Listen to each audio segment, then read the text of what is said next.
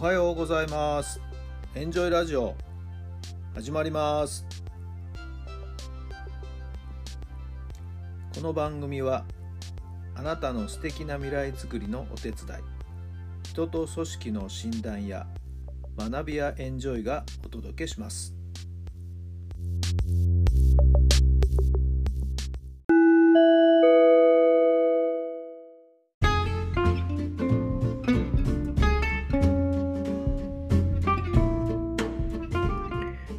改めまして皆さんおはようございます。タラさんです。どんな朝をお迎えでしょうか。7月の27日火曜日の朝になりました。台風の影響はいかがですか？こちらもですね朝から雨がこう降っていますね。そんなに強い雨ではないんですけどもね。これからまあ台風の進路が気になるところですけれども。どうぞですね、えー、予報を見ながらですね心づもりしておいてください。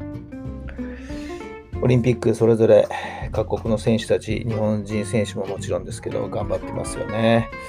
まあ、びっくりしたのは女子のスケートボード、新種目らしいんですけど、日本人の西矢椛さんっていいのかな ?13 歳ですよね。すごい。中学2年生らしいですけどね。すごいですよね。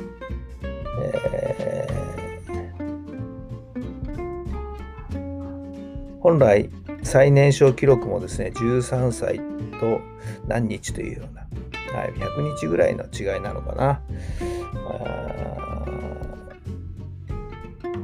飛び込みの選手だったらしいですけどね、かなり昔の選手らしいですけども、えー、最年少記録の更新にはならなかったようですけどもね、それにしても13歳という、はい、若いですよね。同じ競技で対戦した銀に終わったのかな、ブラジルの選手も13歳らしくてですね、彼女もなんか子供の頃から天才少女と言われたという。さあまたこういう新しい競技がどんどん広がっていってですね、競技人口もまた少しずつ広がっていく、えー、若い子たちがですね、どんどんチャレンジしていくっていうことになっていくのかなと思いますけどもね。はい。いや、物落ちしないいいですよね。若いうちからこういう形でね、どんどん出ていくのがね。まあ、この先またどうなっていくのかなっていうのがですね、楽しみですけれども。はい。えー、今日もソフトボールの決勝があったりと、あいろんなところでですね、メダルの可能性がどんどんどんどんある、競技がですね、えー、たくさん展開されると思いますので、えー、時間のある方はですね、テレビの前で応援してあげてほしいなと思っています。それでは今日の質問です。同じところや似ているところはどこですか？同じところや似ているところはどこですか？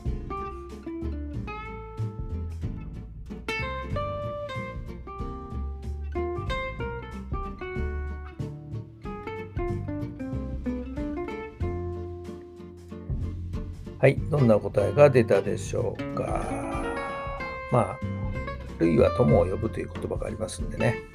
はい。なんとなく自分の周りに集まってくる人っていうのは、なんとなく自分と似てるんじゃないんですか？はい。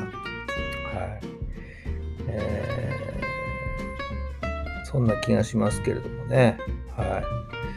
えー、昨日もちょっとある本を読んでまして、まあ、チームを作っていく、組織を作っていくっていうような内容の本だったですけど、えー、特別なことはいらないんだと。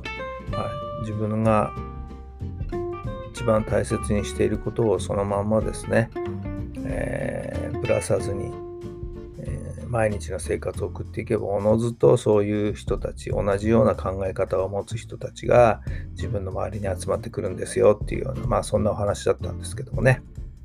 はい。特別どうしたらいいチームが作れるだろうかっていう方法論なんてないんですよっていうまあそういうお話でした、まあ、なるほどなと思ってですね本を読んでたんですけどね。はい。自分の大切にしている価値観、ここが一番ポイントだと思いますよね。同じところ、価値観が似てるっていうとこなんじゃないんでしょうか。はい。皆さんはどうお考えになりますか？さあ、今日も最高の日にしてください。奇跡を起こしましょう。今日があなたの未来を作っていきます。えー、台風も絡んでますけどね、少し暑さもしのぎやすくなる一日なんじゃないんでしょうか。はい、落ち着いて物事に取り組める日になるかもしれませんね。どうぞ充実した楽しい一日、素敵な一日になりますように。それではまた明日。